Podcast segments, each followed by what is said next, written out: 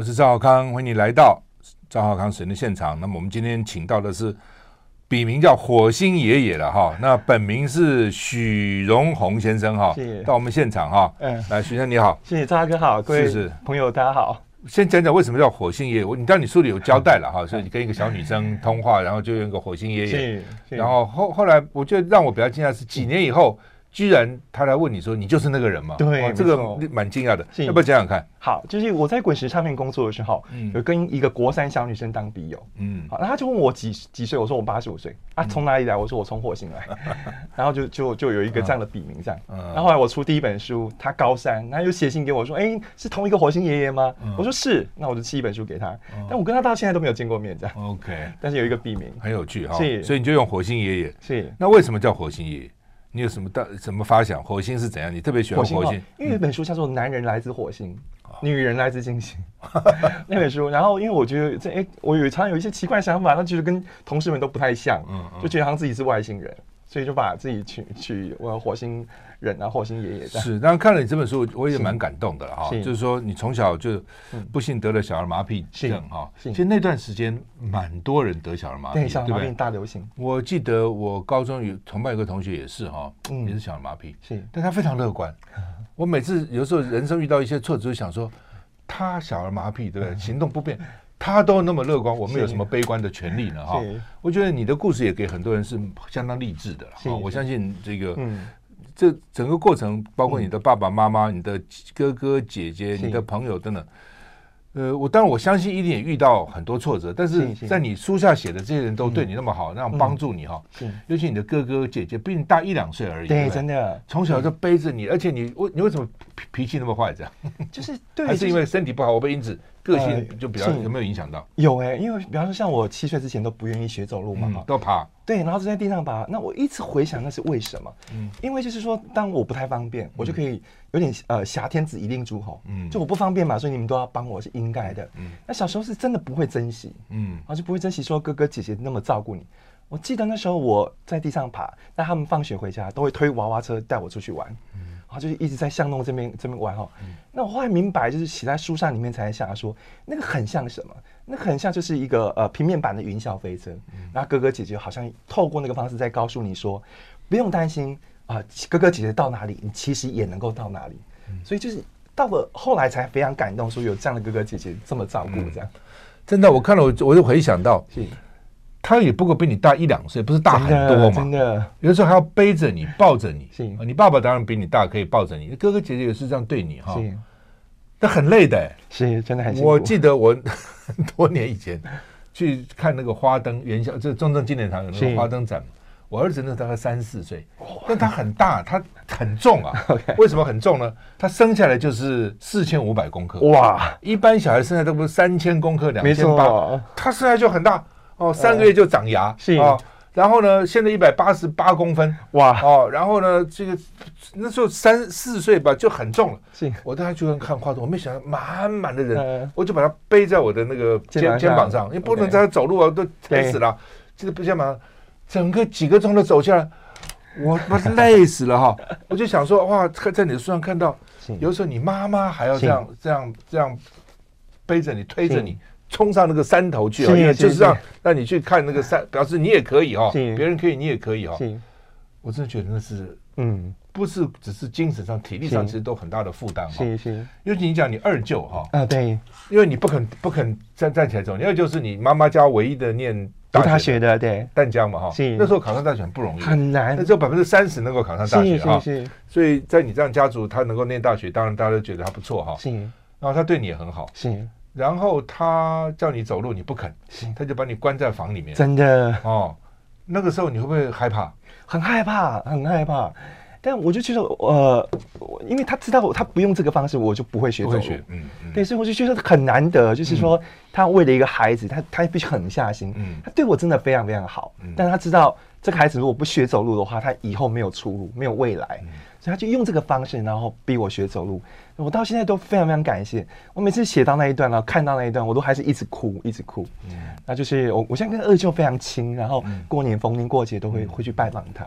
二舅妈也很好，很好，对我非常照顾。是啊，就是说，呃，逼着他了，就是问他，你这肯不肯走？不走，门再关起来，因为他那个房子很黑，他就很害怕，不哭，最后终于屈服了，是吧？是是，就愿意走了。是哇，所以你爸爸妈妈回来看到。居然会走了，真的，真的非常的很感动，就是。一定是哦，一定是。好。那么呃，以这样的身体哈，然后呃这么不方便哈，还要到振兴医院做两次手术，是哦，因为现在看你能能够走，那个时候连这个都很困难，要把脊脊椎矫正成直的，是是，然后再什么髋关节哪里再做手术，髋关节这边，对，那。两次手术在振兴医院，而且一次手术完都要经过半年一年才能够再动第二次。要不要讲讲这个过程？对，那个时候就因为我脊椎侧弯，然后那个如果不开刀的话，就会影响到心脏，影响到呼吸。嗯，然后这个可是动刀的话，那个风险很高。说什么这边装几个？我不知道。对，怎么在这边装两个钉？这边装两个钉？没错，没错。半半环扣就是什么弄啊？你要不对。那个就是说，因为我我要先把脊椎拉直，对，好拉直，然后在脊椎上钉一根钢钉，所以我现在脊椎里面有一根钢钢钉钉在一起。那拉直过程就是你要这边钉四个铁呃铁钉。头上。头上。啊四根钢钉，然后有一个铁环环绕，然后再有一个半圆的铁环跟它垂直，然后呢双脚也是打石膏，钢钉穿过，然后头跟脚各吊一个八公斤的沙包，要把脊椎先拉直，就躺一个月这样子。你这几岁啊？那是十二岁而已。哎呀，嗯嗯，但是为了。复原就是忍耐，对对对。然后因为十二岁嘛，然后你只能躺着趴着，其实非常非常呃难过，然后不舒服，那就会吵着跟妈妈要看电影，说要看电影。那医院会放电影给我们小朋友。振兴的时候一个礼拜，哎，正是我还不知道蒋夫人就是为了当时很多小儿麻痹症，所以创办了振兴。是，我真的一辈子感念。然后还开了个小学，让你们功功课能够去那边把它把它。不完免的荒荒废学业，是是，然后一个礼拜还播一次电影给你们看，因为怕你们无聊。真的真的。然后我妈妈就把那个很困难的病床推出去，那一路上嘛，就有一些三姑六婆会讲话啊，不看会死啊，怎么怎么这样还要看这样？非要看电影不可能，什么意思？这样？对对，那那我妈妈不管，就是把我推出去。我就其实说我妈妈在我人生很多关键过程都是这样一推把我推出去，她就是跟你讲说，她不会希望你拿身体当借口。别人可以，你也要试试看，这样。嗯，那我觉得这个对我影响非常非常大。嗯，我就觉得说，那我就去试试看，试了再说，这样。嗯，是。对啊，哎，后来，哎，光那个打石膏不能洗澡，那半年也是很真的耶。这个这个是夏天很热，因为我开刀的时候是冬天，然后接下来就经历整个夏天，然后那个不能不能洗澡啊，然后很热啊，然后流汗啊，然后那个味道，所以我真的觉得家人真的非常非常包容我，因为那个味道真的不好闻，这样。嗯，是。然后你说，当你可以洗澡的时候，光那个浴缸洗了好几盆脏水，对，洗了在连续三盆满满的，哇，嗯，什么父母真的很辛苦哈，是是是。那当然，父母可能有一点内疚。你这边写的说，哎，当时为什么没注意到发烧没有去？但是小儿麻痹症一旦得了，那也很困难的，那个是是也也也没办法哈。是是。好，那呃，但是呢，呃，你书读的很好。啊，为什么？为什么你能够输那么好？台南一中啊，一路上来成大电机系啊，为什么？是因为我我后来觉得说，我很深刻明白我跟别人的差异。我知道读书大概是我唯一的出路。我只有在读书这件事情上面哈，能够能够呃，就是做得很好，我才有可能其他的可能性这样。所以我那时候爸爸妈妈都没有逼我，因为我爸爸小学都没毕业，没毕业。你妈妈小学毕业，是对不对？在这样的家庭里面，你又。小人马屁，是能够这样考到南一中，我这 很困难的。嗯、对，然后他们都没有逼我，是我自己呃给自己很大的压力，我就逼自己一定要在学校考第一名这样。嗯、然后那时候考上南一中，但爸爸在我国二就过世了，嗯、所以他就没有看到。嗯，然后所以爸爸也希望你读南一中。对，他很想说自己都没有读过书，然后能够栽培一个孩子读那个第一志愿的高中。因为在南部能够读南一中是很大的光荣。是是是，我还记得我父亲的时候骑脚踏车载我。啊，因为我在台南住东宁路，就台南一中附近嘛。哦，是，脚踏车载我，然后经过台南一中，他只讲一句话：“这就是你将来要念的学校。”你就会觉得这是一个目标嘛？对对，他并没有说你一定要，他就是这是你将来要念的。是是，你就觉得说我非要考上南一中不可哈？那种那种，有时候你您您那时候考更又更难，反正超难的，是，这都不容易的哈。那呃。反正南一中是很好的学校，在就在南部，雄中、南一中嘛，都是很好哈。那呃，但是你比较困难了。我说我们比较简单，我们身体好嘛，你还要这样子念书，对不对？就真的是不很不容易了哈。而且学校还为你们办，从初中开始还小学就办一个特别班，是吧？对，我们小学有一个特别班，就专门为了小儿麻痹的学生。那时候你们班有五个人，对，我们班只有五个人。下后来下一班又又来了，对不对？是，就就每年都有好几个，就是。是是。你这边书写了一个小女生，我觉得看了很感动。啊，对。他书上写说，一个小女生是比他们低一班嘛，哈，第一年哈，每天都在笑，比比你还严重的多，很严重，头也你讲头也不能动，对不对？真的，身体也不能动，是哦，冲动不能动，然后每天笑得很开心，真的。然后同学在玩，他就没念书，他觉得好像从书上可以得到多少乐趣哈。是。那我本来想说，这女生这样的也不错了，就后来就没来。就就死了，就是对，就就就就离开，就死了。是哦，也不过就是一两年的一年的时间，就我们跟他相处有一年的时间这样。哎，看了真的令人很感慨。好，我们休息一下再回来。I like 103, I like radio。我是赵少康，欢迎你回到赵少康时间的现场。那么我们现在访问的是火星爷爷哈许荣宏先生，他的书《我在地球的奇异旅程》。啊，就是就是在人世间的这种，就是说我这一辈子，他从小写到他后来哈，我觉得蛮感人的，写的蛮好的哈，也蛮励志的哈，那文笔也都非常好哈。那呃，特别就是看这本书，我就觉得说啊，你念了台南一中，然后又考进成大电机系，啊，因为我做成大朋友，我知道成大电机系几乎是工学院最好的系，哦，成大就以工学院为主，对。因为当时我们家一个邻居哦，那就是成大电机系主任哦，啊，很厉害的哈。那所以呃，成大电机是非常好。那你成大电机毕业后，你就想做管理方面的事情，对不对？因为你觉得这个，你你觉得你如果做工程师，不见得会变成一个最一流的工程师。你想要做管理，的确有时候会这样，高手太多了，真的啊！你会觉得哇，这么多高手啊，你没有。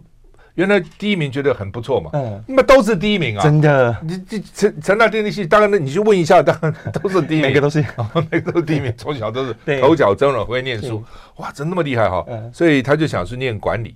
那我不解的就是说，你也很努力的去去考，你考台大、政大、中山，没考上 MBA 哈，因为我在在我对不起啊，我在想说，读理工对不对？对。我们读理工的看那个，嗯，那个其他的科都觉得这太容易了，这怎么难呢？你准备了那么久，怎么会考不上呢？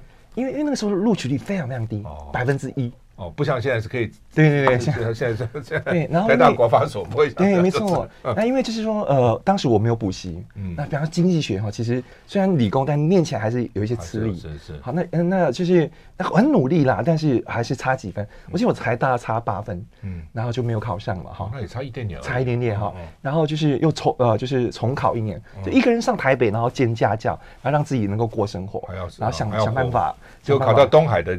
气管气呃没 M M B A 就气管研究所了啊，可是从这本书我就有看到了，就是说因为东海，是，其实你就算读了台大又怎样？是耶，读了政大又怎样呢？因为呢，花旗的那个这个主管是东海，对，那个当时的花旗的副董事长，全球副董事长，哇，那个很大了，很厉害，所以他就想要用东海的人 是。来到花旗做 M A，那 M A 是很难考，很难很难，几千个人才考那么几个。我我们同届的有这个管国林，但是我同同学，后来做到总对对董事长退休，对对，我我知道他。那呃，就是说很不容易，因为花旗 M A 是非常好的训练，是是。那你们到各部门啊去，就是要培养花旗的经理人呐，是是。哦。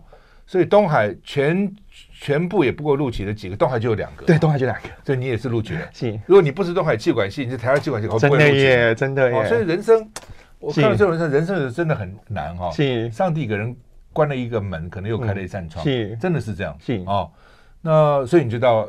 花钱，这个训练还不错，对不对？对，我觉得那个训练非常非常的非常扎实。嗯，然后我觉得到底怎么训练？一年，比方说我们前面三个月都没有没有工作，都都是上课，嗯，然后接着就分发到各个部门，然后各个部门你就会接一个 project，通常是最难的，没有人要做的 project，还是丢给你们 MH 去 try 嘛，哈，那你就要想办法在那一个月里面啊做出成绩。好，那我觉得那个训练非常非常扎实。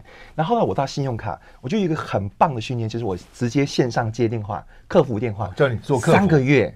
哎，线上三个月，有人会不会觉得我们堂堂 MBA 呢？MBA 不接电话，那么小妹就可以做？是，那你做的很很开心。对，因为我觉得就是那个是了解客户第一线、第一手，对，第对，这个很重要的训练。所以我对后来对于客户想要什么这个东西就有敏感度。嗯，好，那因为我后来都是做行销嘛，哈，那我觉得那个帮助非常非常大。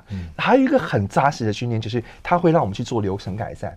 啊，比方我那时候接到一个东西，如果客户在海外丢掉信用卡怎么办？如何二十四小时？常常会这样的，哎，补发掉了，被扒掉了，就欧洲去扒手一大堆，满街都是，那转个头，哎，不见了，不见了怎么办？对，那那个那个蛮难的，然后你你又不能够丢太多卡号出去，因为万一泄露出去会有那个违卡的问题，嗯。然后就是顾及很多方面，那我做了一个啊，老板还蛮喜欢的，嗯，那我就觉得哇，那个别人都要搞好几次被退 件，你第一次就通过，我一次就通过，嗯，很厉害，我就觉得那个在那个训练很扎实，对我后面的工作帮助也很大，这样子，嗯，所以他开始在花旗，后来呢，MA 本来在总公司训练，后来妈妈生病了，是吧？对我妈妈，他就到自要到台南去，是到台南分行，哦，到台南分行，是是，那后来，嗯，又回回台北，台北是，那第一位的薪水给了妈妈，对。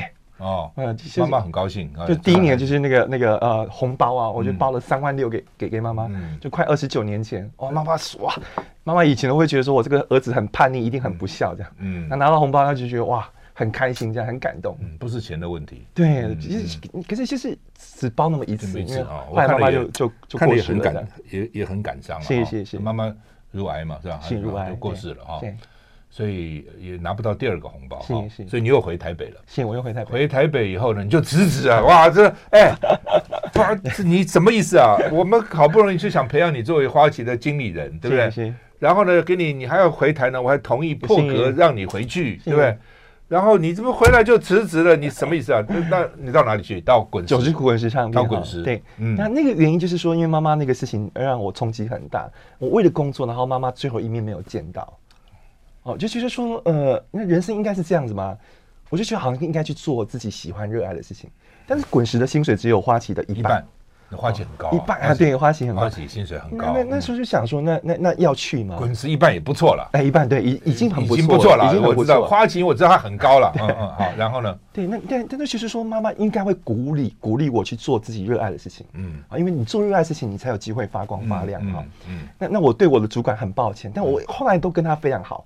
包括我们做完每一套产品，我都会送他，那就谢谢他让我回到台南，有机会去去陪妈妈。到现在都都保证，我觉得你不错，你跟很多过去的人一直维持联系，你一直怀怀着一个感恩的心，真的这这很重要，真的是这样，是受人点点滴哈，涌泉以报哈，很多人受人家感帮忙，就都应该的，你本来就应该帮助我，其实这是错的，哦，他为什么要帮助你？我现在回想起来，一辈子就是每一个阶段都有很多人帮助，真的。这些人没有要求你什么东西，就这样帮你。所以现在我有能力的话，能够帮助别人就尽量帮助。就是当时人家是这样帮助我们，很棒。不只是台湾了，我连我在美国公司工作，美国那些老板对我也很好。是，好，也尽量帮你，尽量这个这个这个协助你哈。那我看你这本书，就是你对过去对你好人，一直到现在，比如老师，你还请他吃饭，哦，然后呢，长官要请他吃饭，让他去看他，我觉得蛮好的。蛮好的哈，好，那呃，这到了滚石去哈，滚石那段时间蛮红的，对不对？是哦，那个哦不得了，就百万很多歌手都是百万张唱片哈。对，那你做的是民歌，对，让。你们花了两千万去买这个版权，是是，新格是吧？新格对，买来了以后，你们把它再包装啊等等，我觉得蛮有意思的。要不要讲讲？嗯，就邮购。对，因为那时候是滚石邮购是新的部门哈，对对。然后就是买了这个啊，没有做任何企划。那我第一个去就是做这个事情。那我就写呃，本来也不会写文案，但因为太喜欢民歌，就自己写文案。那当时我们好，我们就 简简短，但是很这个感情很深。对，因为很喜欢。然后当时老板说，这个产品如果你卖个五千套，就不错了。结果我们卖了十万套，就是前前后后卖了十万套，大概光明哥就有两亿的营收哇！啊，那五千万变两亿，就十倍。对，我就觉得哦，那我有帮公司做到的事情，也从当中知道自己能够做什么。嗯，好，就做滚石之后，就比较清楚自己的能耐，这样。嗯，就比较比较能够独立发挥了。是是是，我们休息了再回来。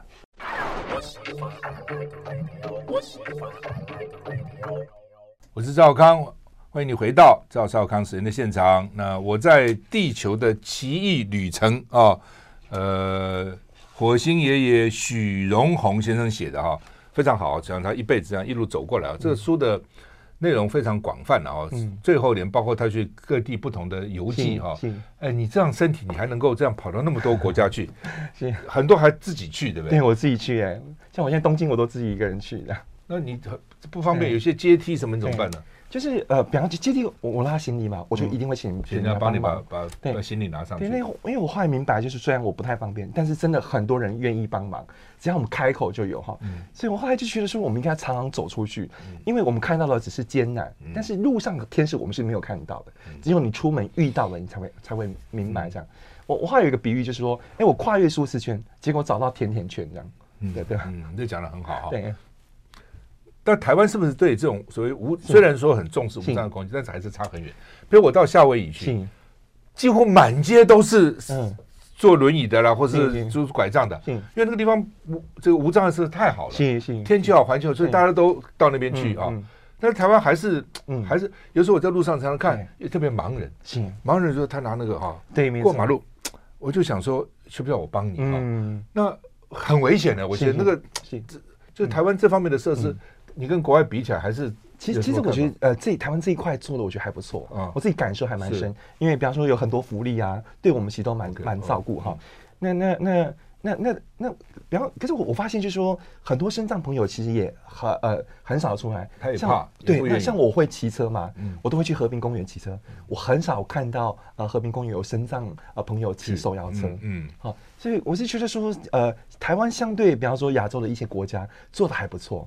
那我觉得最棒的是台湾人很愿意帮忙，比方有时候我在日本哈，就是他们不会主动哎，他们都要你开口。这样，日本人比较保守。对对对对，但台湾就是你只要一出现拉个行李就冲过来，哎，我帮你拉这样。嗯，我觉得台湾的那个天使的密度是是蛮高的，人很好了哈。对对，我们是希望那个公共设施能够更更更好一点哈。那呃，好吧，就是说呃，你从从从滚石，那写了很多。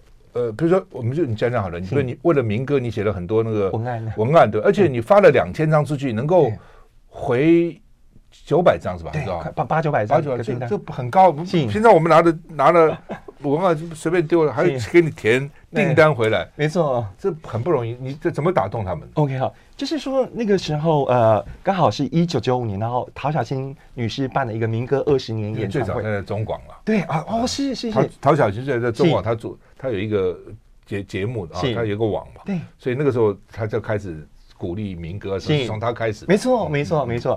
然后呢，因为他办那个演唱会，儿子马世芳也很马世芳，然后我们又请马世芳帮我们写一本书，是对。然后就是呃，因为去现场会去听民歌的人，就是我们主要的客群哈。然后我我写了很多文案嘛哈，比方说，如果青春是一部电影，民歌就是最美的配乐，好。然后，如果呃，我知道再一次听见你的歌不是一种巧合，早在十七岁那年就预约了今天的重逢。好，就这种文案我写了很多啊。当天晚上我就发了一个传单，传单上面有一个句主要的文案就是：错过这一套产品，你只好祈祷二十年后还有今夜这样子。好。所以就是那个东西可能有一个急迫性，有打动到大家，然后大家就是回家之后，因为情感很盛，然后就立刻填了订购单。所以那个晚上我啊之后我们就收收到八九百张订单。好，我大概那时候就知道这个产品可能会中，会大，还会中，因为哇这个真的是是超乎想象，连主管们都吓一跳，哇原来有这么好的效果这样。所以三毛都很了。都很惊讶，就是了。对对对对，呃，三毛就是您您五千套，就是三毛说，哎，如果卖五千套，算算是不错的。三毛交大管理好像管理系，很对，很酷哎，谢谢。对，又跟跟您应该也是工科出出身。后来我看你书说，这个三毛跟你们在什么地方打招呼，你眼泪都想掉下来。真的就是看着他花白的头发这样。滚石三十演唱，呃，那个那个滚石三十，滚石二十、三十、四十，现在都在办嘛。对。然后就是那时候我们工作人员在一起嘛，那他走过去跟我们打招呼，嗯，就是看到他打招呼，是泪流满面，所以哭个不停，这样。就觉得他给我们很多很多的美好，这样，他给了台湾很跟华人世界很多很棒的音乐，真的是这样。这样，我我刚刚讲错了，不是滚石二十三，就是滚石三十，但是民歌有二十，有三十，民民歌有四十啊，继续在办哈。是，不过当然也是了。后来我听他们讲，曾经有外国公司要高价收买滚石，是耶。哦，是那个时候如果买的话，几十亿也都不止。好像听说是六十亿哦，但是滚石拒绝了。对，哦，但是后来也没想到这个网络兴起嘛，是哦，传统的唱片其实也也衰退很多了哈。但是我我对这个二毛三毛他们能这样坚持本国的唱片的本国的音乐不给外国收购，是是蛮钦佩的。是是哦，那是几十亿的损失哎。是。好，那呃，从在在滚石做完以后。后来你为什么就想说自己自己做？嗯，为什么这样？就是我我也一直都是做行销、做创意嘛哈。那有一天我觉得我好像可以来跟大家分享创意这个主题。那我就开始就是自己啊，因为我有部落格，透过部落格去招生，然后就发现也很多呃来了，对对，读者愿意来，那就觉得哎这个事情好像可以试试看。当时只是一个业余爱好，然后一年后有企业找我去上课，嗯，哎我才知道有企业讲是这个工作，是，所以就从那个时候起，然后一路做了十十四年这样到现在。所以中间你还经过番薯藤、汇丰银行、星光这些，那也都是因为网络了，你就想去番薯藤看看网络怎么做就是了哈。所以你还是有规划的，对不对？我觉得趋势是怎么样？我去了解一下怎么看。对，没错啊。甚至大陆哦，哎，这个直播做的蛮好，我去大陆看一下啊。没错哈，都都自己去体会啊，自己去了解哈。那好，那呃，就说在比如将来一定是个网络时代嘛，我们看得出来嘛哈。那你觉得说？比如你在大陆原来也想试直播，是，后来呃为什么在大陆没有那么成功？哎，因为大陆那个地方就是我们看到它市场很大，但可能没有看到的是它竞争也非常非常激烈。当然，好，那因为我们不是呃当地人嘛，哈，就是说你去那边的话，你也没有人脉，那你也没有相应的一些资源哈，所以其实是非常非常非常辛苦。好，所以我试了试试了一阵子时间，发现那个东西其实并不适合我们过去，所以我就回到台湾开始做直播。我算是在台湾很早开始做直播教学，但呃疫情一来，结果所有老师都会做直播了。原来没有哈？对，原来就是大概只有我们一两个朋友在做而已。嗯，对，那一下子就就在那个哈，就变得是说这个事情的供给也过剩。好，所以我就觉得说，很多老师也一直在找新的方式、新的形式、哈，新的可能性。那活活在这个时代实在太幸福，因为学习机会真的太多了。这样，我觉得广告才子孙大伟曾经讲过，他说未来是一个游戏化社会。是是，哦，任何事情都要游戏的性质，你不能那么严肃啊，讲包括政治也是，没错，他讲道理啊，什么什么教训人家。很多政治人喜欢教训人，或者是人之患在害好为人师，喜欢当老师，真的都不对。这是游戏，但是我看你经常把直播跟游戏绑在一起，对不对？玩很多的游戏，问很多的问题啊，到底是怎样？我们休息一下再回来。I like 我是赵康，欢迎回到赵少康时间的现场。我们现在访问是火星爷爷许荣忠先生哈。许荣宏先生啊，那么他的新书啊，《我在地球的奇遇旅程》哈，很好看这本书啊，看的也蛮感人的了哈。那呃，你特别这个直播才能讲个课，叫做故事行销，谢谢。要不讲讲？我也觉得说故事很重要，谢谢。那。要说故事能力也很重要，是，但大部分人是没有这个说故事能力，是是啊，不看完电影，那电影演什么啊？电影很好看，那演什么呢？演 演什么？就类似这样，你们已经有故事都讲不出来的故事，让你编个故事怎么讲了哈？对对。那到底怎么培养讲故事能力？是要从小培养呢？要什么训练呢？OK。然后行销的时候怎么用故事来行销？OK OK 好。就是我觉得说故事这个事情，就是说，呃呃，我我们的目的是什么哈？我觉得目的是要把一个很高的价值传递出去。嗯，好，那价值有两种，一种是产品本身的价值，一种是认知价值。那通常产品的价值是不容易跟动的，但认知价值可以。比方说，我今天要卖一个蛋，我怎么说这个蛋很厉害呢？啊，你说哎，可以说什么营养丰富价值哈？大家都这样说就不特别。我可以说，它会让你们家小明吃完变姚明。哇。哦，哦，对对哦，小明变姚明嘛，哈。今天我要卖一个晒呃干衣机，我怎么卖呢？我会跟你说，该晒的不是衣服，是恩爱。哦，你用了这个东西，你就省下晒衣服时间，你跟你的老婆去晒恩爱，这样。哦，类似像这样。我今天我要卖一个那个耳机，降噪耳机，我怎么说呢？我说你买的不是耳机，你买的是一间可以静音的星巴克。好。这样的话，我们就可以把那个价值给烘托出来。好，所以通常就是说，我们找一个比那个产品本身更大的东西去说它，嗯，好，去说它，然后让人家哦，我类比，哇，这个东西是这么的厉害。好，所以我觉得一个会说故事的人，通常是看到产品那个独特的的的的点。啊，那个独特点就是对消费者而言有一个升级的感觉，就是我买了你这个产品，我好像变成二点零。啊，就是我我听民歌，我听的不是歌，我是买一张机票回到我的十七岁的那种感觉。哈。所以我觉得一个说故事的人，就是要把消费者在乎的那个价值去放大，然后传递出去，而且用一个有画面的方式传递出去。嗯，好，所以所以我后来有把我自己这么多年来写文案的那个哈，那变成一门课，然后一个一个书这样。然后比方说，我讲一个前面啊，一个很简单的，我们要自我介绍嘛，哈，一般人就是说，哎，赵大哥你好，我是呃火星爷爷啊，怎么样怎么样？但是那个东西对大家都无感。嗯。我记得我教完课，有一个同学是这样说啊：“大家好，我是一个发型设计师啊，今年二十八岁好，那我在过去三年内拿到五个国际美发大赛的冠军。嗯，你可以像一个宅男一样走进我的工作室，我会让你像彭于晏一样走出去啊。这都好，OK，对，就很简单，然后一下子就抓到了。那它有一个很简单的架构，架构叫做 MTV。嗯，M 就是我是谁，好，啊跟你的关系是什么？T 就是我做了什么 task，我做了什么样厉害的丰功伟业。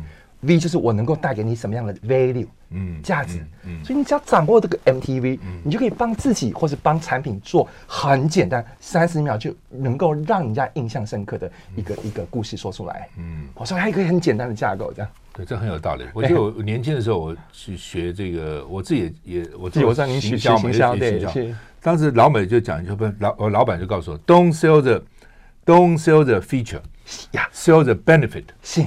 不要只卖它的功能了，要卖它的利益。你我我卖这个东西给你，你有什么利益可得到？对不对？对我说这个车子啊，这个引擎很好，啊，这个是呃装潢很好，那那怎样？对，那它只是它的条件嘛。没错，因为你买了这个车，美女就会是你 坐坐在你的车上。真的，那美国那个车一定是个美女。这为什么我们那个车展都要搞那么多这个辣妹在那？没错，就是让你想说，你有这个车以后。美女就想上你的车，是是。是，他他是这种。啊，或是说，因为这个车有些车子说我的家人有多安全，对，我的女儿多么仰慕我，真的，这是另外一种，对不对？啊，就每个车厂它的 sales 的 point 不同，但是绝对不会只是说哦，我引擎很好，没错，哦，我这个车子很坚固，没错，那怎样？对，哦，他因此带给你什么利益比较重要？这个我帮车厂上过课，那个同学上完课之后，他写出什么样的？是，他写越野车哦，他八个字：高山低头，海水浪如。哇，就你就觉得哇，这个这个到山上也可以征服，大家到海里也可以，对，海边也可以去。你你可以变摩西的，这个红海就为你 开路开了，嗯嗯，很有，其实很有意思，对，很有意思。你怎么样？因为大家都会对产品怀疑嘛，对。那你怎么样解除他的怀疑，然后让他信任你？对，哦，然后他想买你的东西。我觉得那不是只是钱，是我赚你的钱，是，而是说你的确打动人，而且人家相信你，是啊。我觉得那个是对做业务来讲是很很很大的一个感动了哈。那二零一四年，你曾经到这个 TED 啊台北去 TED 就归八分钟是吧？对，就哎，他本来是十八分钟，那因为我们是素人，素人就只有八分钟的。我还不知道，说一般 Pro 是十八分钟，十八分钟，它有分两种，是就是被邀请的都是十八分钟。那我们这种素人的话就是八分钟。那八分钟怎么讲呢？你你的题目叫做跟跟没有像没有借东西。我本来看这题目是讲什么，后来你里面有说明了哈。对对对，要不要跟我们？听众讲呢，什么叫做像没有借东西？而且累积了三百多万的点阅。是好，就是我在上创意课的时候就有这一招哈，我就问大家说那个啊啊火车上没有什么？嗯，好，大家会说啊火火车上没有什么健身房啊啊没有什么电影院啊没有什么那个夜市啊，那我说放进去的话会不会很厉害？嗯。好，就是比方说，如果有一个呃沃郡莒光号联名款，嗯，好啊，你可以在里面运动啊，哈，第一节车厢都是踩飞轮啊，第二节就是那那个什么，那会非常非常非常酷哈。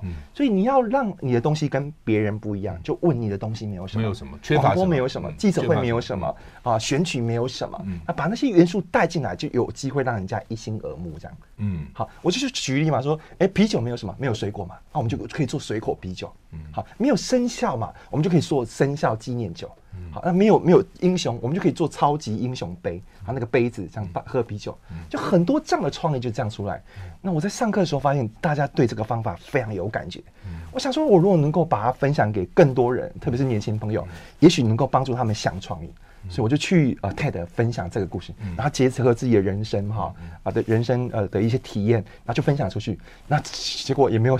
想到说有有这么大的回回应，这样，没想到说大概三五万人看就已经很了不起了，万人啊，对，影响很多人了，谢谢，真影响很多人啊，真的，我常常觉得说，比如像你们提到很多老师也是哈，一个老师不要小看自己哈，真的耶，你可能遇到一个好老师，影响这个学生一辈子，是是，这个学生也许以后做影响社会很大的事情，是是，而且一个老师一一生中可以教。几成千上万的学生，是是是是，对不对？你说一年如果一百个，十年就是一千个，是，对不对？二十年、三十年教下来是几好几千个学生，那他那个影响力其实是蛮大的。是是，那现在有网络，当然就更更快速、更大了哈。我们休息一下再回来。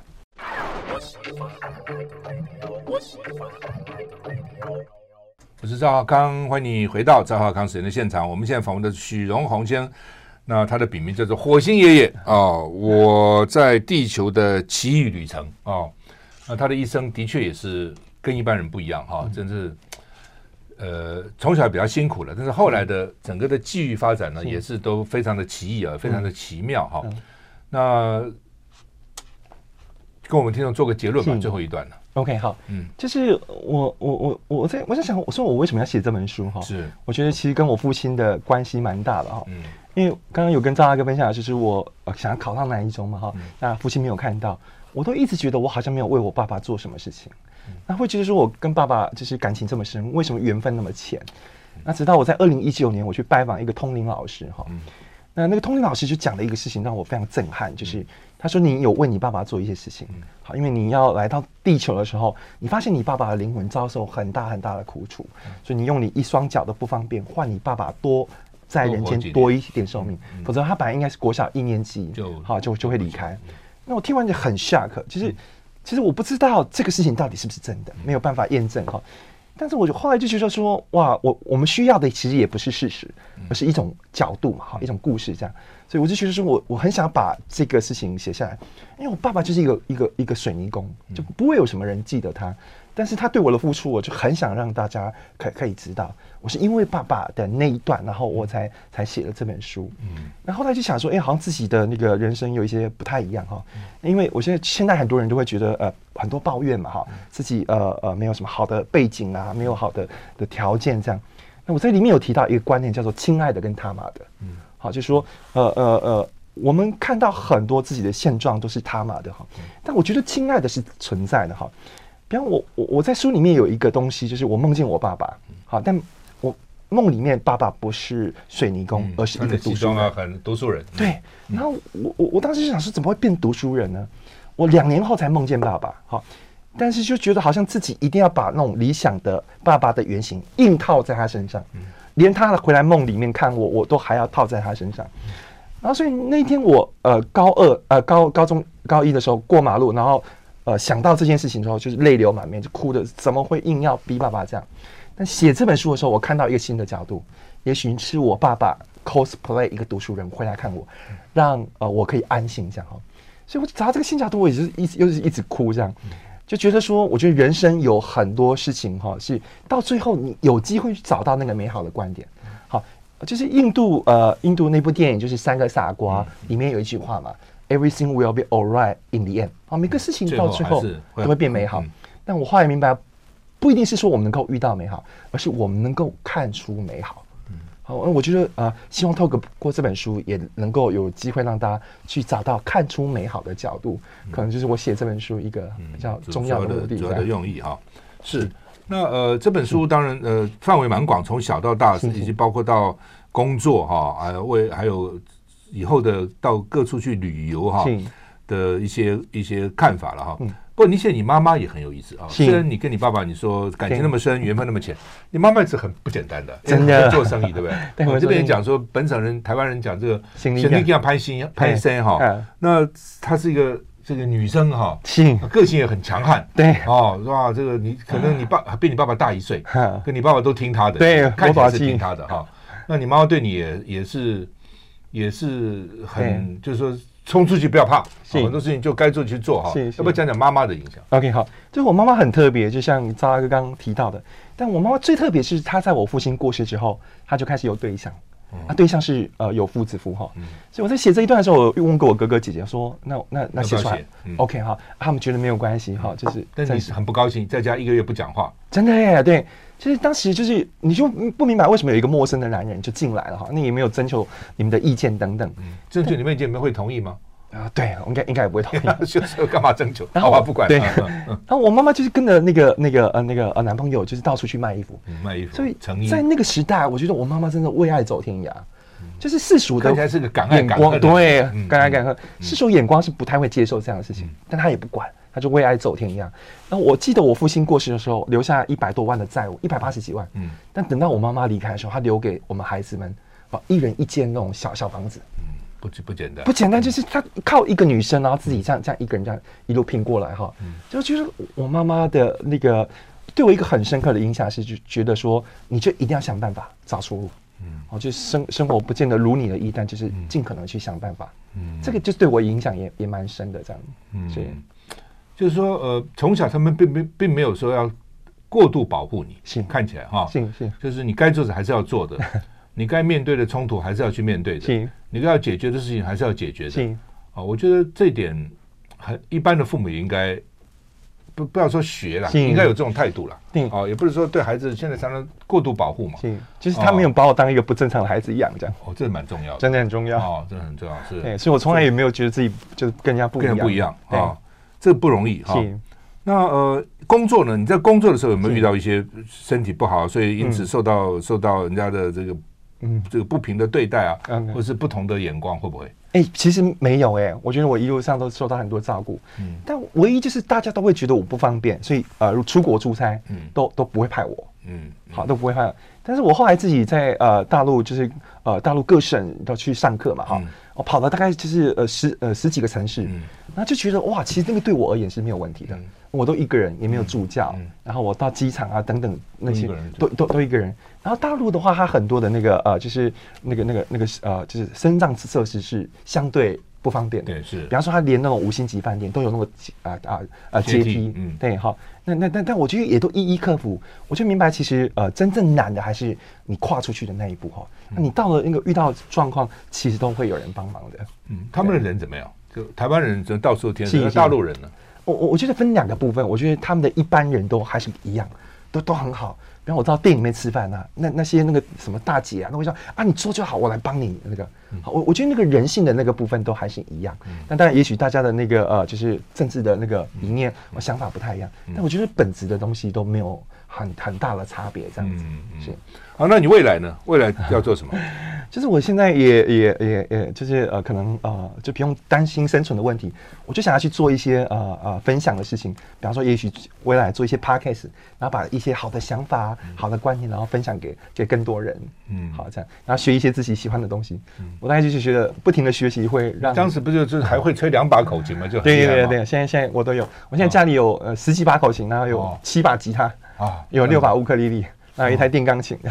哦，是，所以音乐这也是你当时进滚石的原因嘛？对，就很喜欢音乐，喜欢音乐嘛，啊，也也蛮重要。从本来想买钢琴，问他妈一个钢琴多少钱？他们说十几万，对，买不起，干嘛口琴吧？对，口琴比钢琴便宜多了。对，没错，就是从口琴开始学哈。是，是的，是。那从小我也是啊，你那是拿什么学钢琴、小提琴？是啊，是啊，不可能嘛。是是。所以就吹口琴，就乐队吹吹小喇叭，是就是这样哈。然后跟父母讲要买什么，就中了爱国奖券再说，但是从来没有中过爱国奖券。好，好像你父母也是啊，都是爱国奖、爱国奖券，对，把希望放在爱国奖券哈。好，那么今天非常谢谢火星爷爷许荣宏先来跟我们谈啊，我在地球的奇异旅程哈，这本书很值得看哈。谢谢，谢谢赵大哥，谢谢，谢谢，谢谢。